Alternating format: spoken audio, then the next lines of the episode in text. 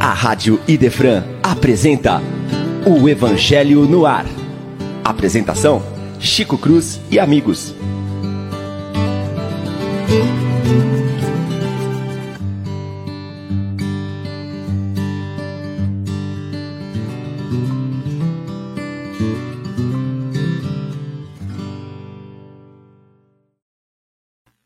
Muito bom dia, meus prezados e queridos amigos, muita alegria, uma satisfação enorme mais uma vez podermos estar aqui. E essa alegria toda hoje é porque eu, a vinheta do programa diz Chico Cruz e seus amigos. Então vamos mudar hoje. Chico Cruz e suas amigas. Hoje, suas amigas. Bom dia, Lívia. Bom dia, Chico. Bom Bom dia, Chico. Bom dia, amigos que estejam nos ouvindo. Excelente sábado, com essa alegria para todos nós. Muito obrigado. Bom dia, Paula.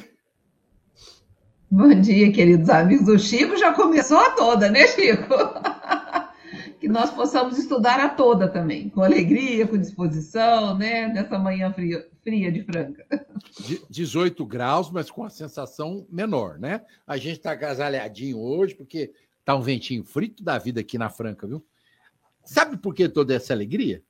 Porque hoje eu sou bendito fruto. Presta atenção. Hoje não tem Leão, não tem Will. Então tem que estar alegrinho hoje. Velhinho do jeito que eu tô já, né? Acendeu bendito fruto. No meio das florzinhas. Ah, eu cravo velho. No meio do perfume das florzinhas. É delícia, né? Bom demais. Hoje, um assunto que mexe no coração de todos nós.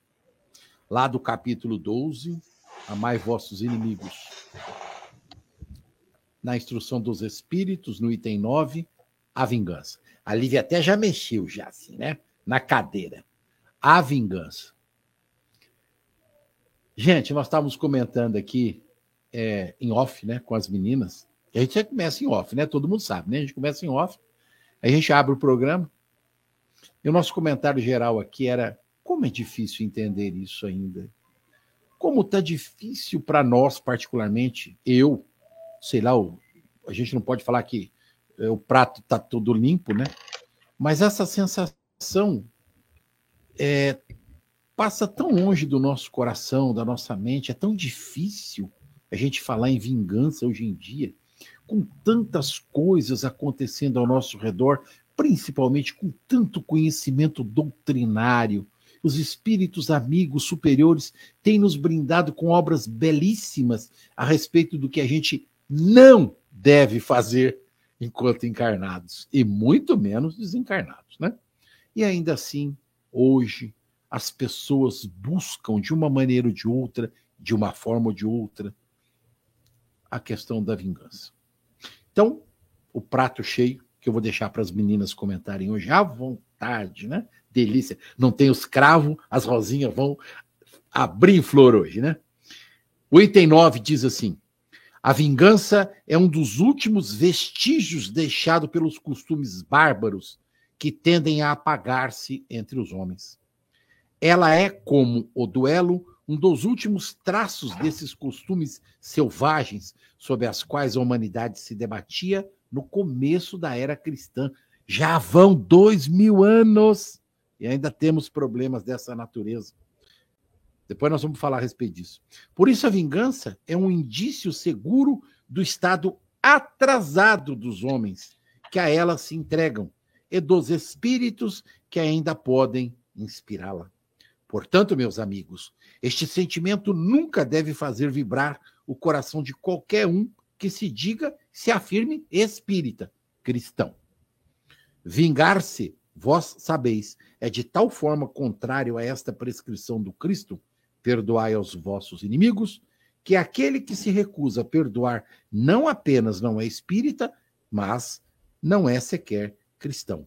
A vingança é uma inspiração tão funesta que a falsidade e a baixeza são suas companheiras assíduas. E antes de passar para vocês, é, à medida que eu fui ler o texto aqui, me lembrei do processo de vingança que a gente vem assistindo, pelo menos eu, né? Venho assistindo nos últimos 50 dos meus 63 anos de idade. Por que é que será que duas nações co-irmãs, convivendo no mesmo espaço como judeus e palestinos, como sírios é, e turcos, porque a, acontece também, né? É, se degladiam com tanta intensidade, com atos tão vis e tão baixos de vingança cometidos contra populações indefesas, mulheres, crianças, idosos, mesmo contra homens que estão na flor da idade, produtiva, que têm filhos, tomam por meta até esse tipo de atitude. E pior, ensinam aos seus filhos o ódio contra a outra nação, contra os outros homens, como se nós não tivéssemos a mesma qualidade do sangue, como o sangue de um fosse vermelho e do outro fosse verde. O que nem isso justificaria tal situação. E nós estamos falando não só da questão religiosa, mas também da questão financeira, da questão é, pessoal de pensamento, de ideias. É, quando um homem levanta a mão contra uma mulher, no fundo, no fundo, no fundo, lá no inconsciente é um ato bárbaro de vingança contra uma atitude que às vezes ele mesmo é o, o, o gerador do processo. Então, é baixo, é falso, é hipócrita, é anticristão em toda a sua conduta. Lívia. Chico, à medida que você falava, eu pensava nessa na esteira de infortúnios que a vingança gera. Porque aquele que vinga, ele crê, a princípio, estar é, corrigindo um problema, ou devolvendo na mesma moeda aquilo que o feriu, o agravou, o desorientou. Mas à medida em que ele se projeta na mesma ação de gerar o infortúnio, ele agrava o mal que poderia ter parado numa única questão. Então, aquele que se vinga vai se nivelar aquele outro que primeiro gerou para ele o infortúnio. Na lei de causa e efeito, nós vamos vendo um problema maior sendo gerado. Então, quando Jesus falava do perdoar, de oferecer a outra face, ele não fazia vistas grossas às dores que são geradas por uma ação infeliz, mas ele tinha conhecimento dessas leis de causa e efeito, de que somente a atitude de perdão, de amor, de reconstrução pode pôr fim a um problema que, se não for resolvido assim, vai se agravar, se estender indefinidamente. O exemplo que você deu mostra isso. Alguém, no primeiro momento, gerou um ato o outro querendo corrigir gera outro. Esse vai devolvendo. E quando vê, é aquele é, ciclo infindável de ações de infortúnio que vão causando maiores sofrimentos e maiores dores às pessoas envolvidas. Então, como o benfeitor dessa mensagem nos sinaliza, a vingança ainda é uma herança daquela posição espiritual mais próxima da barbárie, da animalidade ou da materialidade. Mas à medida que nós vamos evoluindo como espíritos, que nós vamos crescendo em razão, em sentimento, em moralidade, nós vamos nos desprendendo dessas práticas para adotar práticas de mais respeito para com o nosso próximo e de valorização de nós mesmos. Por isso, ele também sinaliza para nós que a vingança é essa herança que tende a desaparecer. Mas desaparecer por quê? Porque o indivíduo vai se renovar. É evidente a renovação pode ser mais rápida ou mais morosa, dependendo das nossas escolhas. Então, é uma reflexão muito profunda, Chico. Os exemplos que você deu mostra para nós exatamente isso. O mal que já era grande, ele ganha extensões que são difíceis da gente alcançar quando a outra parte procura devolver na mesma medida ou numa medida pior. E eu sabe que você estava falando, eu estava pensando, vou deixar aí a deixa para Paula, a questão espiritual, né? Porque nós já conhecemos o processo, nós espíritas particularmente, já sabemos que pela lei da reencarnação, tudo aquilo que for realizado contra o outro, a lei de Deus, nosso Pai, vai coibir. Então, nós não precisamos pensar mais no mal que pode ser feito é, em devolução à atitude ruim, né? Falando assim, porque hum, nós já sabemos que pela lei da causa e efeito, do livre-arbítrio, da lei de Deus nosso Pai, o resultado será infinitamente pior se houver uma ação tipo vingança, né? Paulo. É, enquanto vocês estavam falando, eu estava aqui pensando. É, a Lívia está falando de vingar-se para corrigir ou para devolver. E uma coisa que eu tenho, assim, percebo quando as pessoas conversam sobre isso, é que na vingança é, existe muito desejo que a pessoa sinta a minha dor. Não, ela vai ver o que, que é sentir o que eu tô. Vai provar desse remédio. É algumas expressões que, que a gente vê, né, comumente falando. Então, provar daquele remédio é como se aliviasse a nossa dor. E esse é o equívoco que Jesus não, não cometeu. Quando ele vem nos ensinar e nos falar, né, das nossas atitudes, da nossa evolução, quando ele vem falar que a verdade liberta, ele vem falar, gente, para de se confundir com as coisas, de buscar uma coisa através daquilo que vai te levar no sentido oposto ao que você está buscando. Então, a, a, fala da Lívia estava me, me, lembrando disso, porque enquanto a gente estava no tempo lá da barbárie, pe pensar em, em se vingar fazia parte ali até de uma cultura de lavar honra, de se sentir bem consigo mesmo. Mas numa cultura em que a gente já está pensando mais, onde os sentimentos já estão vindo cada vez é, dominando mais a nossa vida, aonde a gente já tem uma ânsia, uma ânsia por uma espiritualidade, por uma, um contato com o que é sagrado, a gente vai mudando. Aquilo que dava, poderia ser uma fonte de prazer an antes, hoje a gente já tem uma perspectiva diferente.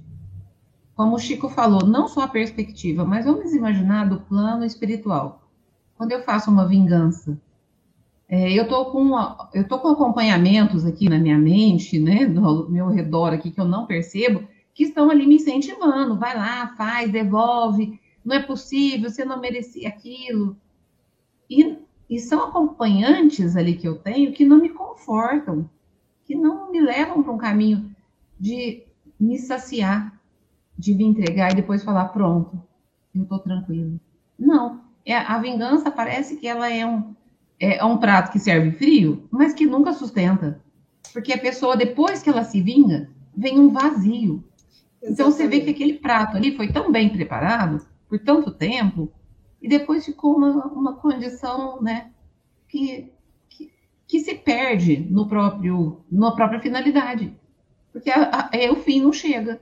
E aí entra no círculo vicioso que a Lívia falou.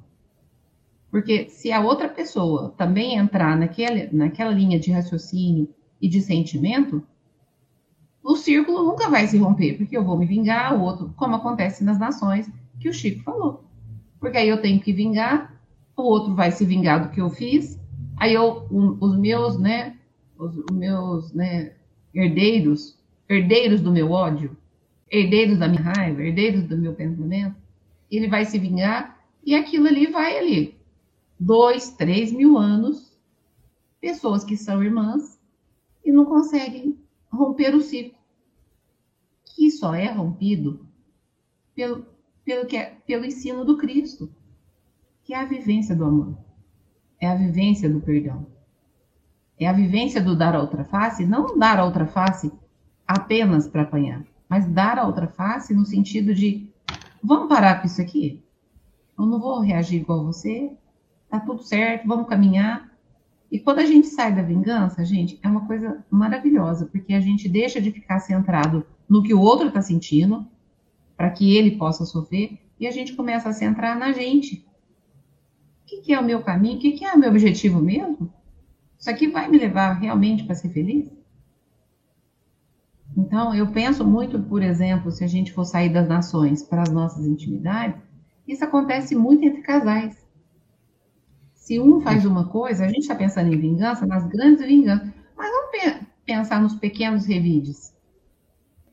Né? Eu tenho 30 anos de casado, gente, então eu que né, nunca fui santa, não sou santa até hoje, já tive os meus tempos de revide também.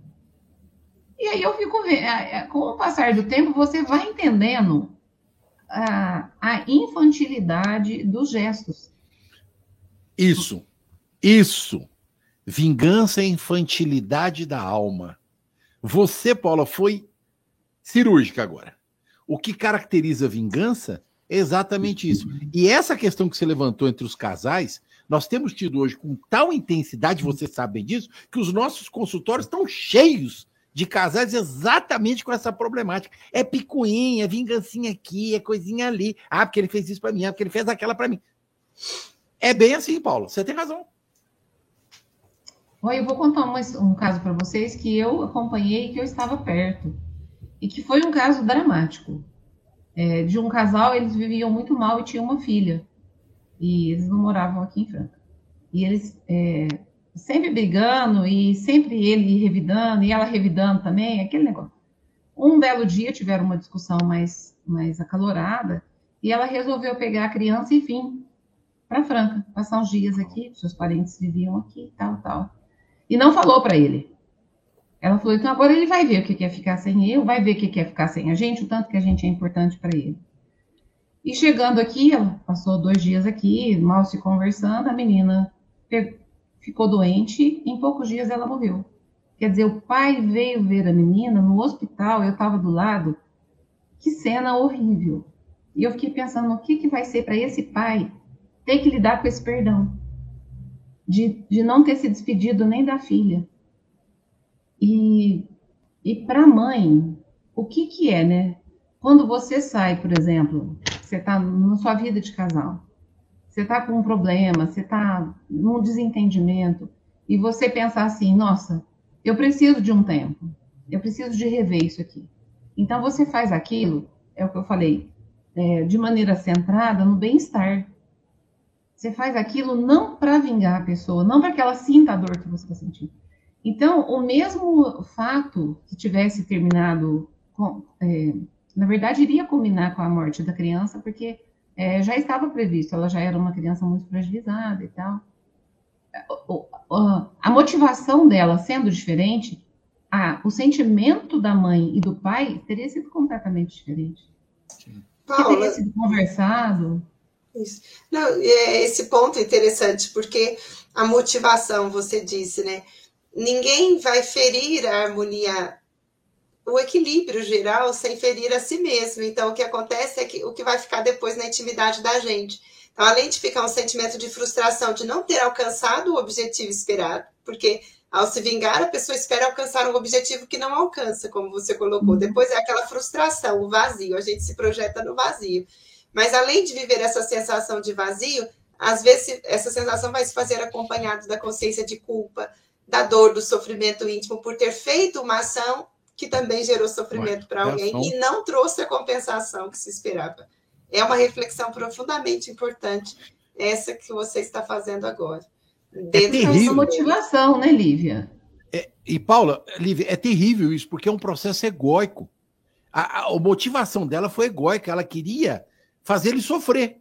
E no final das contas, os dois vão sofrer. Ele porque ficou sem se despedir da filha ou perto da filha, e ela por um sentimento de culpa que vai ser avassalador possivelmente ao resto da vida dela. Não é? Não, e aí eles não puderam se apoiar naqueles poucos, poucos é, dias. Não chegou a dois dias, não chegou a dois dias. Nossa. Naquele momento eles estavam tão magoados um com o outro que eles não conseguiram se apoiar no momento trágico da vida deles, que é da internação da criança até o falecimento dele. Então, assim, é, todas as vezes que a pessoa pensa, e hoje a gente vê muito no consultório, mas também no atendimento fraterno, que a pessoa fala, eu fiz isso para ele sentir o quanto que é ruim, o quanto que eu estou sofrendo. Gente, isso é uma ilusão tão profunda, porque ninguém vai sentir o que você está sentindo, porque ninguém viveu a sua história.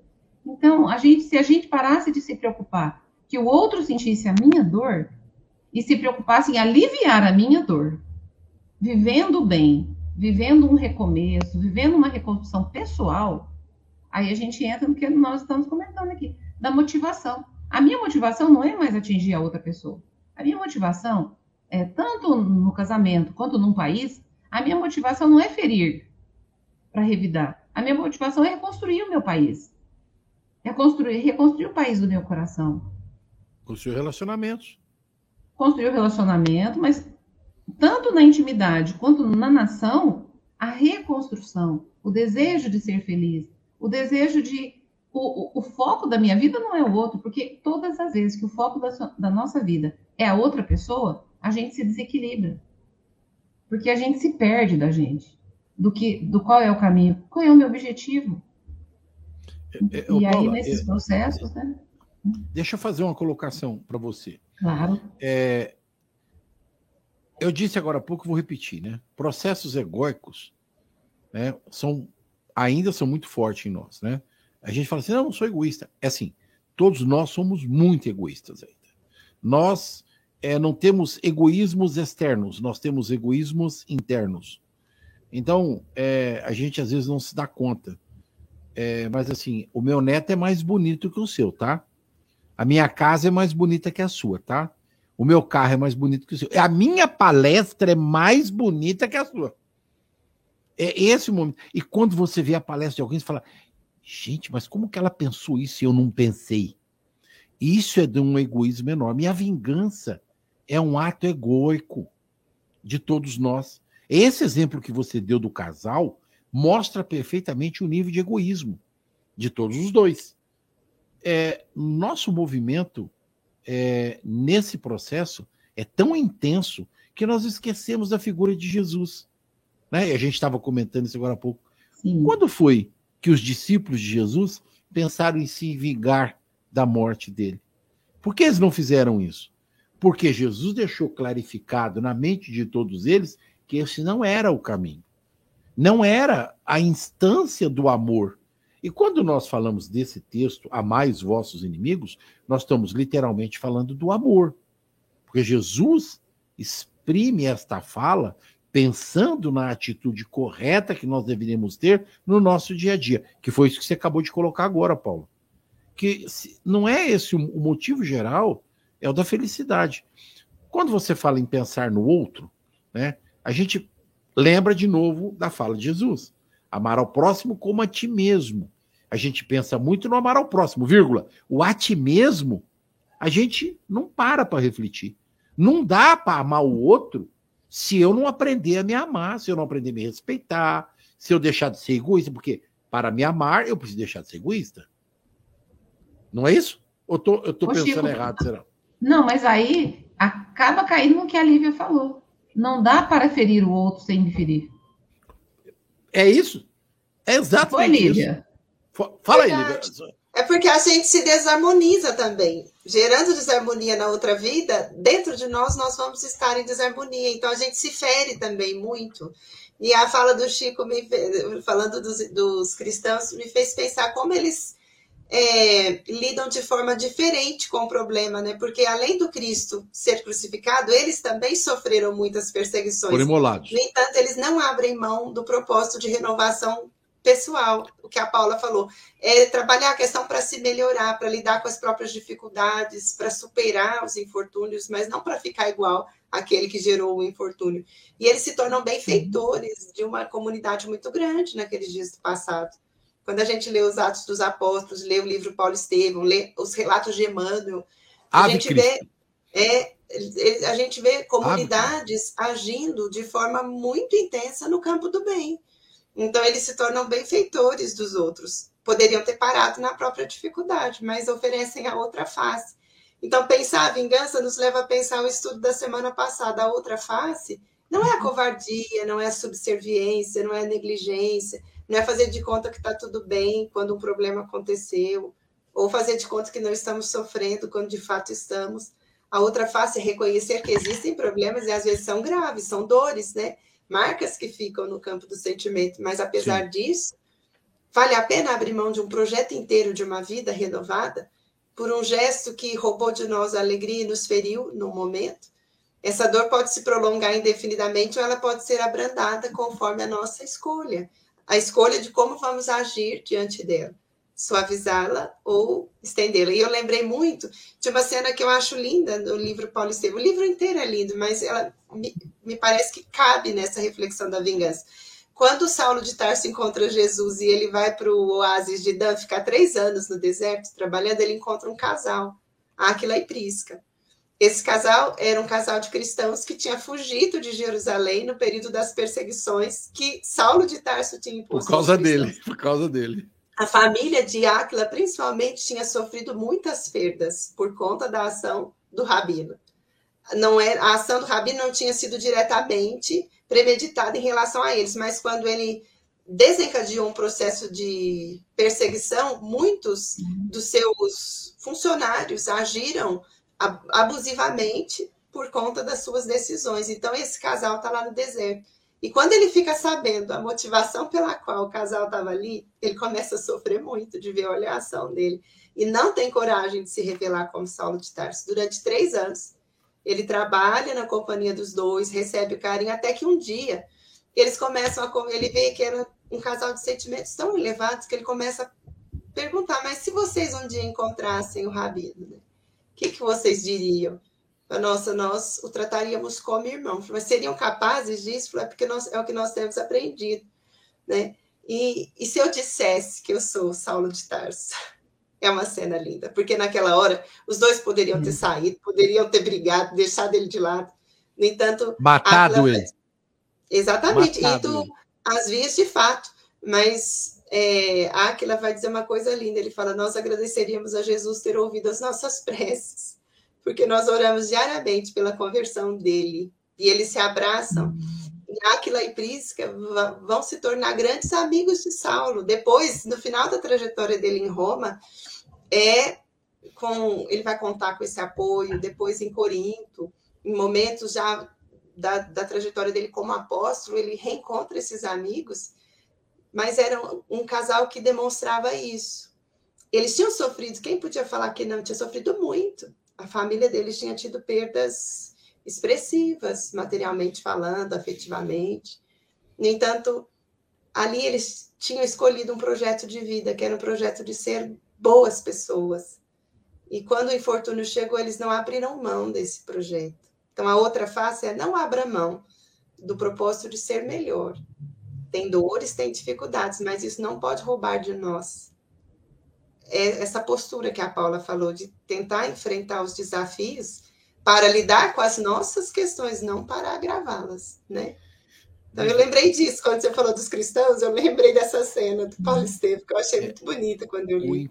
O encontro de Jesus em nossos corações só pode gerar um resultado: o amor. Enquanto nós não nos dermos conta de que ele deve habitar as nossas almas, nós ainda não conseguiremos ter atitudes como essa. Eu acho que o, o grande móvel do entendimento cristão é que o outro, como disse a Paula, é merecedor do nosso carinho, do nosso amor, assim como nós o somos. Não há como modificar isso. E essa é a ideia que a, o Cristo nos passa.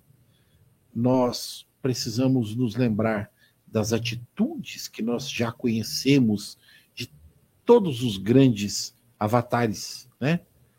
É, Gandhi, Santo Agostinho, São Francisco de Assis, pessoas que passaram por privações materiais enormes. Nós temos alguns exemplos na doutrina espírita, né? O Chico foi abençoado várias vezes com gusparadas na cara, com palavras torpes, é, chamando-o por nomes é, vulgares até, né? Mas ele nunca demonstrou nenhuma irritação, nenhum movimento contrário à lei do amor. E esse é o exemplo, né? Eu cito muito nas nossas palestras que a diferença que nos separa do Chico Xavier é pequenininha. Né? Uma frasezinha. Ele fez. Nós ainda não damos conta de fazer. Então, esse é um movimento que nós precisamos aprender no nosso dia a dia. Aqui no Evangelho tem uma continuação que eu queria chamar a atenção de todos. Fala assim que o forte, ele se vinga de cara, de frente, porque ele é forte, ele é mais, né? Ah! Mas aquele que se sente fraco, ele vai por trás, né? O ódio dele fica que nem é, água na fervura, né? Fica ali, fervendo devagarinho, né? Para ver até onde que vai. E ele usa de subterfúgios dos mais diversos para atingir o objetivo da vingança. É um ato egóico? É, é egoístico. Longe da nossa questão é, espiritual, do nosso conhecimento doutrinário. É, hoje, a Paula comentou um negócio que é verdade. Hoje, nós já conhecemos a lei da causa e do efeito. E a lei da reencarnação mexe profundamente com a nossa consciência, particularmente nós, os espíritas. É, não nos cabe mais pensamentos dessa natureza. Apesar de que, infelizmente, como a Paula comentou, isso acontece individualmente no nosso dia a dia. Né? E o exemplo que ela deu, eu acho assim que é de uma profundidade enorme. Né? Então, já que ela colocou, eu também vou colocar, né? 43 hum, anos de casado. Quantas vezes a gente não parou para pensar que algumas atitudes que a gente faz na contramão do relacionamento é ridículo. É ridículo. Porque a gente já sabe que não pode fazer aquilo. Então, de pirraça, eu vou jogar o sapato na sala só porque ela brigou comigo? De pirraça, eu vou jogar, é, vou jogar papel no chão, não vou ajudá-la a fazer arrumar a cozinha, não vou esticar a roupa, não vou, só porque ela brigou comigo.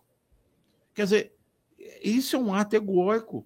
Falta amor no coração, porque a atitude relatada por você agora do casal em Paulo Estevão é aquela que Jesus espera de todos nós. E a gente ainda não aprendeu. A maioria de nós é, busca egoicamente a vingança.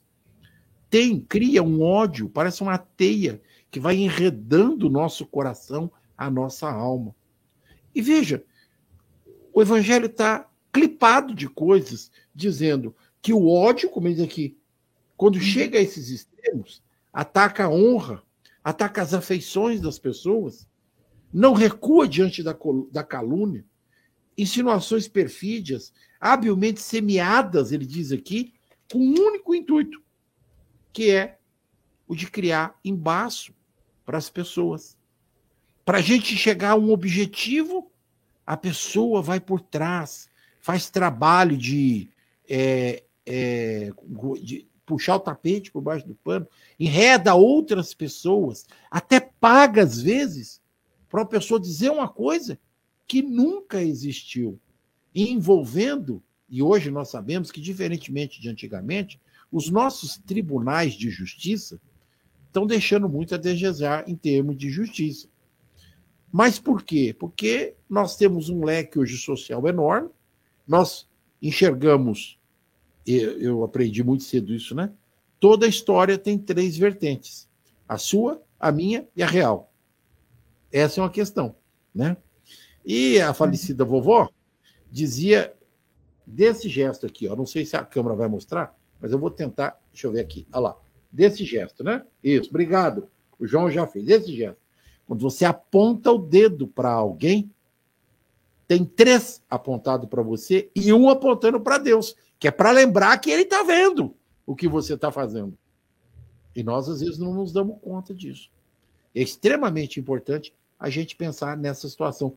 Porque, como ele diz aqui no Evangelho, aquele a quem persegue se apresenta nos lugares onde seu sopro envenenado passou, espanta-se de encontrar rostos frios, onde encontrava outrora rostos amigos e benevolentes. Quantas vezes as pessoas podem é, viver esse tipo de coisa. Você chega num lugar e todo mundo gostava de você, mas houve um envenenamento dos ares.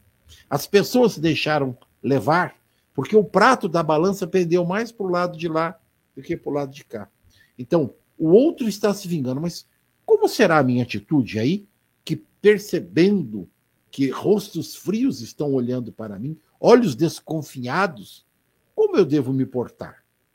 Como será isso? Na na pensamento de vocês? Como deveria ser?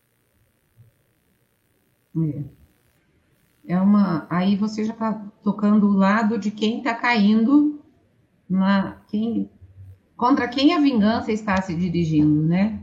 Porque a pessoa é confusa, ela não entende nada e ela não sabe também que teve uma parte dela que contribuiu para aquele mal-estar. Muitas vezes, gente, tem pessoas que guardam mágoas contra nós e nós guardamos mágoas contra pessoas que a gente nem sabe que, que magoamos. Ou a pessoa, a gente também não sabe que a gente magoou aquela pessoa naquele nível, né? Porque é, a gente é muito inconsciente, a gente faz as coisas muito é, sem, sem estar presente, sem se atentar ao que tá, as consequências do que a gente faz. Então, muitas vezes a gente vai só passando, só empurrando com a barriga e não vai tendo essas pequenas percepções, né? Mas eu quero voltar aqui numa, numa frase aqui, ó, que no Evangelho vai bem lá no Caetano 89, ele vai falando assim, ó, é aquele que se entrega a essa fatal e cega paixão, porque a vingança, ela é um fruto da ira, do orgulho, ela é uma paixão. Sabe o que é paixão? Quando você fica apaixonado, que você quer aquilo com toda a força, a vingança, ela é uma paixão. E aí mais para baixo ele vai falando assim, ó, que a gente vai é, arma-lhe emboscadas odiosas, que é a que o Chico está falando, de jogar as pessoas contra uns contra os outros e tal. Mas essa emboscada odiosa, quem que cai nessa emboscada? Os dois caem na emboscada. Porque pensa o exemplo que o Chico está dando, a pessoa vai, fala mal, paga para o outro fazer. Ela está gastando um tempão para causar dor ao outro e ela se esqueceu de si. Simplesmente a vida dela passou, o, o alvo dela é atingir a outra pessoa. Gente, tem uma coisa mais despropositada do que você sair do teu objetivo, igual a, a Lívia falou, o ideal que a gente tem, que o Paulo, é, que a família que acolheu o Paulo tinha, o ideal de vida. A partir do momento que eu saio do meu centro e vou para a vingança, eu já não sei mais o que, que me faz bem, o que está certo. Porque se a pessoa foi, traída, ela vai vingar-se o que, que vai mudar na vida dela? Ela está trabalhando na aceitação do passado? Se ela perder um ente amado por um acidente com um motorista alcoolizado, ou por um qualquer coisa que possa ter sido é, uma discussão passional, qualquer coisa, ela vai se vingar. Ela vai trazer o ente querido de volta? Quer dizer que essa ocupação de fazer as emboscadas me deixa preso na armadilha de que eu vou aliviar minha dor. Quando Jesus falou, eu sou o caminho, a verdade e a vida. Só por mim vocês vão para o Pai. O que é só por mim? Só pelo amor. Só pelo amor você vai conseguir aceitar seu passado. Um passado que você preferia esquecer, mas que aconteceu. Só pelo amor você vai conseguir é, é, caminhar com aquela pessoa sem que cada vez que você olhe para ela, você tenha vontade de chorar. Porque se a gente não trabalha a nossa dor, se a gente não vai num caminho de que nos conforta, igual eu falei, nós estamos presos. Preparou a armadilha e quem ficou preso foi a gente.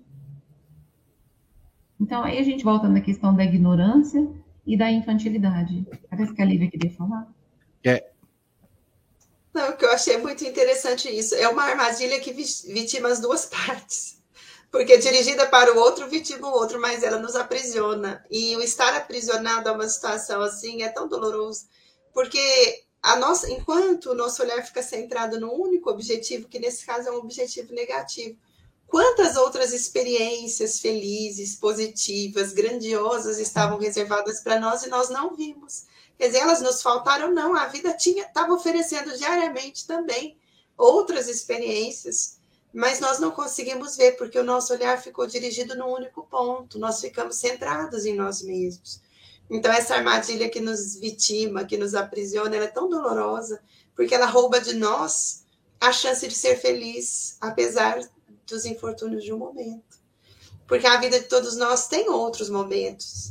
Se tem alguém que não nos amou, mas tem outros corações que nos amam intensamente.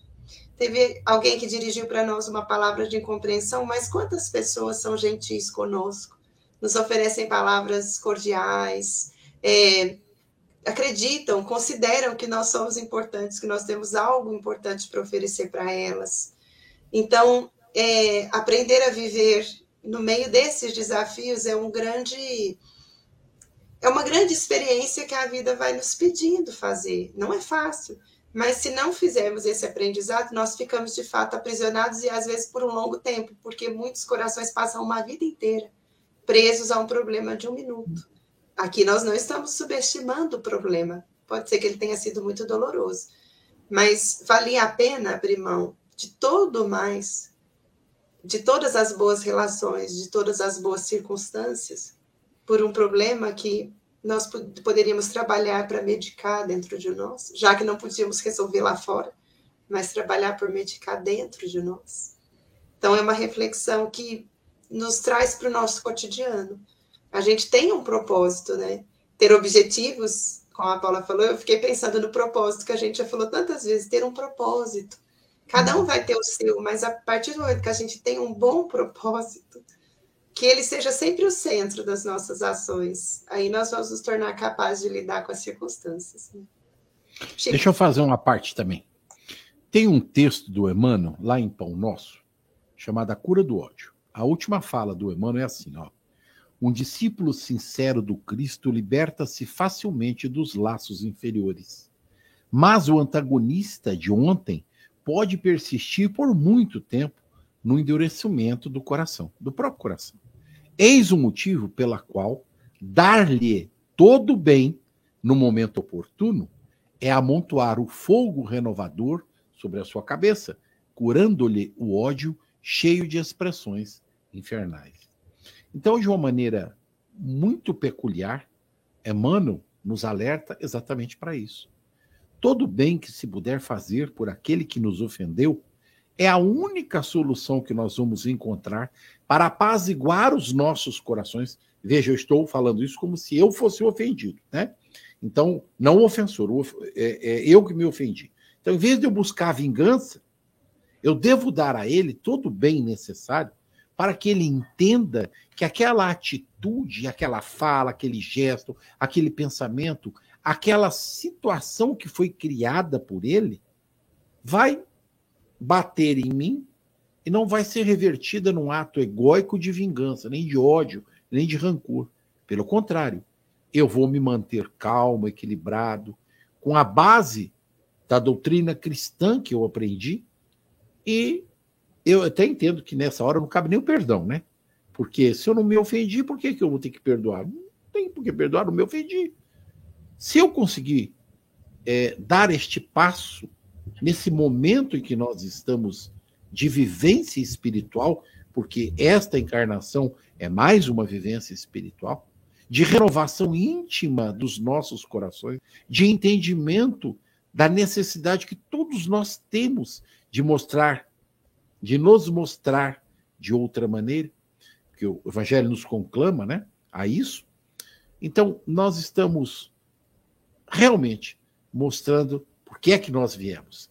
Nós estamos dando um exemplo, não só para o outro, para aquele que é, nos ofendeu, mas para todos os outros que estão à nossa volta, como que deve ser o procedimento do cristão, do espírita. Nós temos visto tantas pessoas se é, degladiando por coisas tão bobas, tão irrisórias, tão materiais, tão mesquinhas, tão miseráveis. Né? Esse exemplo que a Paula deu não sai da minha cabeça, agora eu boto. Vai ficar na minha cabeça. Mas um casal. É, querendo Você não imagina o que foi a cena, Chico. A, a, a, emoção que foi, é, que ver aquele pai chegando. Nossa. É, é, muito, é muito difícil, sabe? Eu acho que é muito difícil as pessoas é, terem noção, porque é muito infantil, no final das contas, tudo é muito infantil, né? Tudo parece, eu, eu comento muito isso também, né? Eu digo que nós estamos num processo de infantilidade ainda das nossas almas. É, nós somos seres criados por Deus, nosso Pai, e somos muito novos ainda no, em termos de imensidão, né? Daquilo que já está se arrastando aí ao longo de. De eternidade, é, né? De eternidade, exatamente. Eu ia falar isso, né? Do infinito, né? E nós precisamos celeremente nos entender nesse processo evolutivo. Nós estamos crescendo. E nós, espírita, temos a obrigação disso.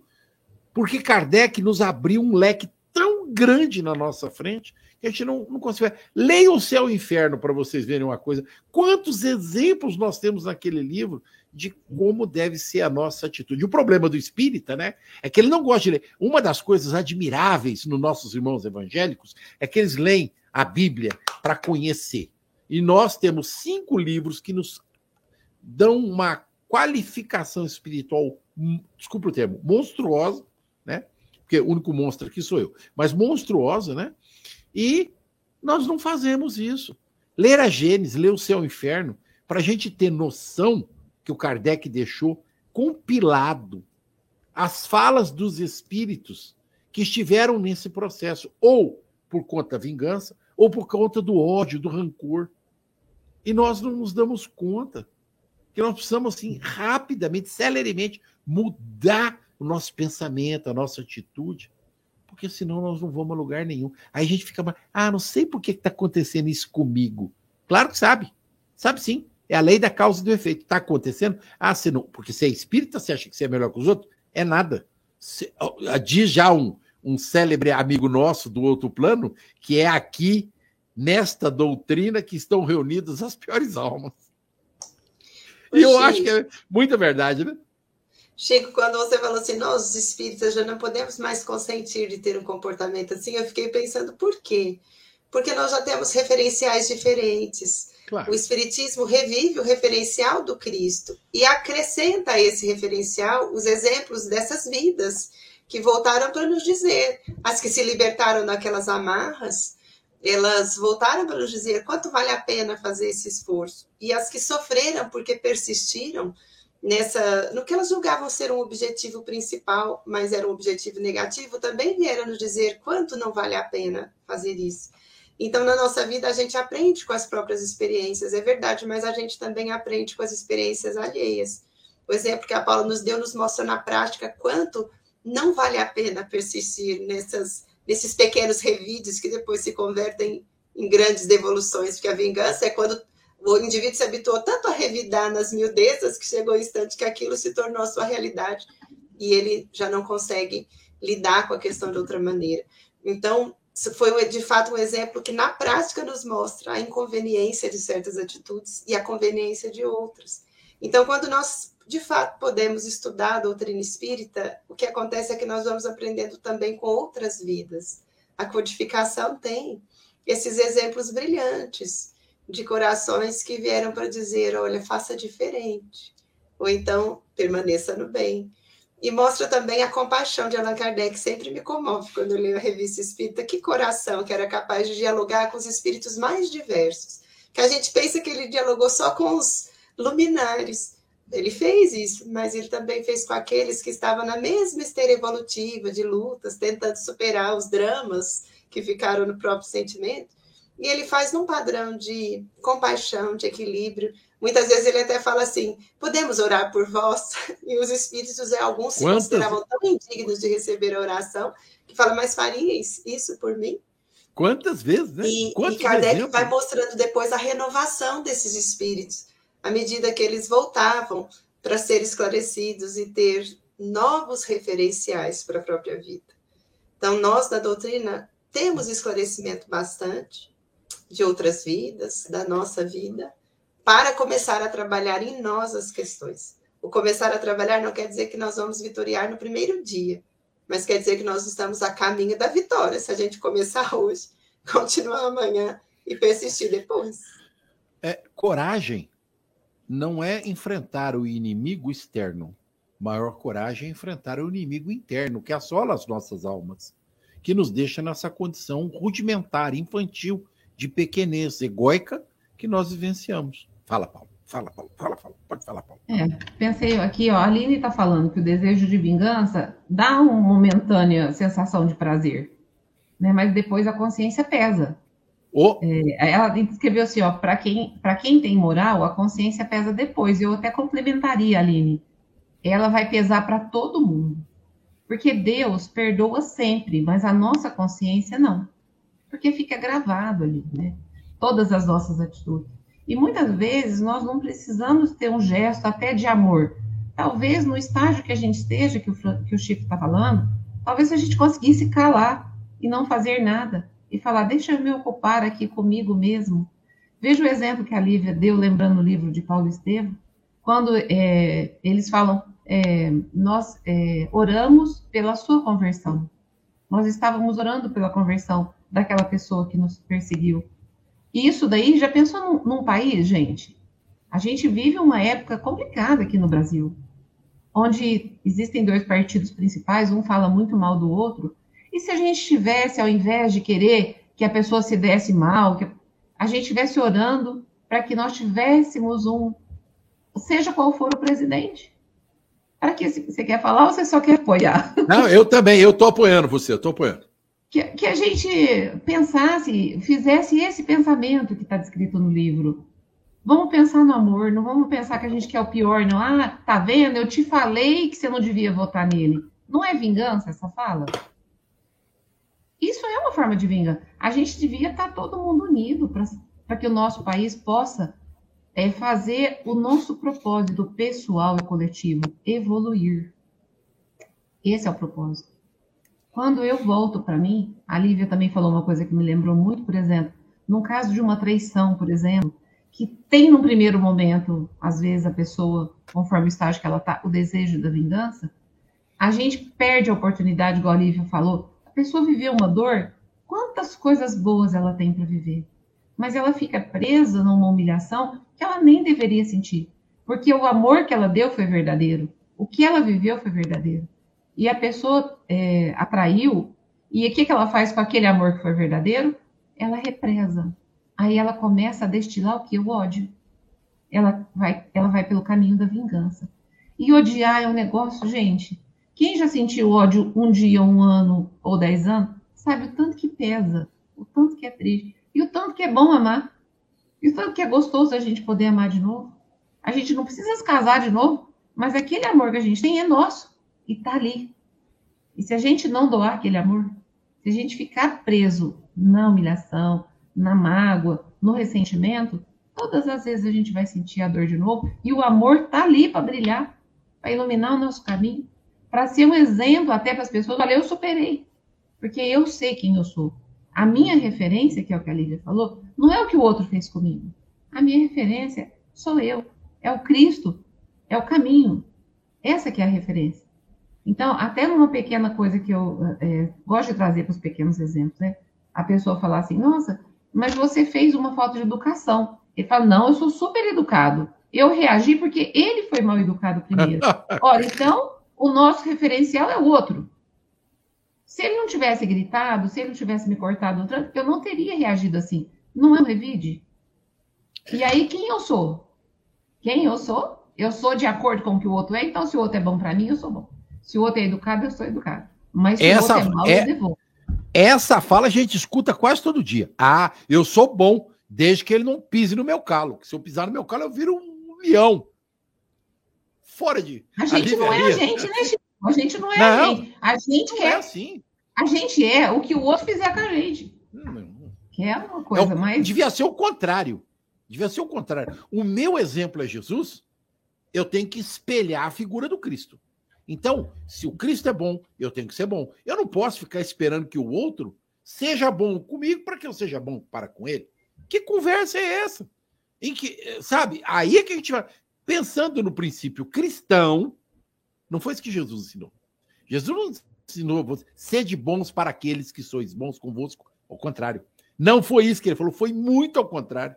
Sede bons para aqueles que vos magoam, para aqueles que batem na face direita, oferece a esquerda. Para aqueles que te tratam mal, tratai- tratai-os bem. Está escrito. Está escrito. Jesus era a fonte do amor, né, Chico? Toda. Então, quando ele recebia um pouco de lama, ele conseguia converter aquilo em água pura. Ele conseguia devolver luz. Agora, a gente tem que tomar cuidado com isso. Quando a gente recebe um pouco de lama, ou a gente recebe uma energia, muita gente fala de energia hoje, a gente já vai distribuindo na mesma moeda, quer dizer que a gente, além de não conseguir levar o nosso amor, a gente ainda deixou a treva entrar. Olha que movimento. Pensa num, né, numa fonte que vai ficando escura porque ela vai recebendo, ou numa fonte que vai purificando aquilo que vai recebendo. Jesus era essa fonte de amor e luz que purificava aqueles que chegavam perto. Lívia. Que eu achei lindo que eu pensei assim, quando a Paula falou da lama, né? Que Jesus recebeu, mas purificava, convertia. Eu falei, ele andou muitas vezes entre sombras, mas nunca apagou a própria luz. Exatamente. Porque a sombra existia em torno dele, ele nunca consentiu que a sombra externa apagasse a luz interior que ele trazia. E quem vai dizer que ele nunca sofreu? O Evangelho fala, ele esteve exposto a tantos sofrimentos ali, das incompreensões, das atitudes. Então, que a nossa luz, a luz que a gente já conquistou, mínima que seja, que ela não se apague diante dessas sombras exteriores que são representadas pelos atos de desrespeito, de os atos que nos ferem, são como se fossem sombras externas. Muitas vezes a gente vai caminhar pela vida se, nos deparando com experiências adversas, mas a luz interior que nós já fomos capazes de conquistar, ainda que ela seja mínima, ela não deve se apagar por causa disso. Né? Às vezes vem como se fosse uma ventania tentando apagar a chama da vela, mas a gente tenta manter acesa para vitoriar mais adiante. Né? É, você usou uma frase interessante: ferir. Quando eu me sinto ferido, eu já estou com o meu orgulho e o meu egoísmo de, de fora. Porque prontidão. Que, prontidão, porque aquele que não se sente ferido é aquele que já amealhou o amor no seu coração. Sim. Então, é, a gente já sabe que não deve ser por aí, né? Ô, gente, infelizmente, né? Infelizmente, nós temos. Aí está marcando 56 minutos, mas no relógio mesmo, agora faltam três para terminar o programa. Então, Cada uma de vocês tem um minuto para se despedir, conclusão, final, etc, etc. Paulo. Eu quero deixar aqui a, a, a, com as lembranças que a gente teve agora no final do programa, a frase que Jesus nos falou. Jesus não falou, acende a sua luz. Jesus não falou, vai procurar a tua luz. Ele falou, brilhe a vossa luz, porque ela já está em nós. Deus já nos deu essa chama sagrada que ela possa brilhar cada vez mais no nosso caminho e permitir cada vez menos que a sombra se adentre no nosso coração. Um bom final de semana a todos. Muito obrigado. Lívia, um minuto, Lívia, pode falar. Chico, um desejar felicidade a todos, agradecer aos amigos que nos acompanham, que tornam esse programa sempre tão rico, e reforçar o que a Paula disse, que a luz interior que já brilha em nós não seja ofuscada pelas questões exteriores. Uma excelente semana e um excelente sábado para todos. E obrigadíssimo né, quem esteve conosco essa manhã. Eu que agradeço. É o que eu fico impressionado é o seguinte: é, eu dou um minuto para vocês falarem, vocês falam 20. Não, fala um minuto, aproveita, fala mais, né? E falar em fala mais, eu vou perguntar. Ô, Paula, na sua casa espírita aqui em Franca, já voltaram aos trabalhos normais? Agora sim, seja rápida. Todos, todos os trabalhos já, já voltaram. É passe, Muito... estudo, desobsessão. Ali no Vicente de Paulo, então, na rua? Ali é rua, nossa, Floriano Peixoto, eu não me lembro o, no, o número de lá. Ah, mas é, mas é do lado da Parra. Isso, muito bem, do lado do Par. Lívia, na sua casa espírita já voltou os trabalhos? Sim, todas as atividades. Rua José Maravilha. do Patrocínio 2501. É aquela família unida que trabalha e ama unida, é muito bom, viu? Eu adoro o, o, os Borges lá trabalhando, entendeu? Centro é, gente Joana de Ângeles. Joana de Ângeles, Joana de Ângeles. Dá um abraço na mamãe e no papai, tá? Será dado. Não, eu nunca esqueço, nunca esqueço. Queridos e prezados amigos, o nosso programa se encerra. Uma alegria imensa. Espero que as lições de hoje possam ter falado profundamente ao coração de todos os amigos. Assim também quero deixar uma frase para vocês. Está aqui no livro. É a frase que norteia a doutrina dos espíritos. Fora da caridade não há salvação. O nosso caminho é um só: Jesus, que é caminho, verdade e vida de nossas almas. Que a paz do Cristo esteja conosco. A lembrar a todos que na semana que vem o nosso programa será gravado, tá? Mas faremos o programa, mas estará gravado porque é feriado, nós também temos. A gente tem família também, né? Um beijo, um abraço, bom final de semana a todos. Obrigado.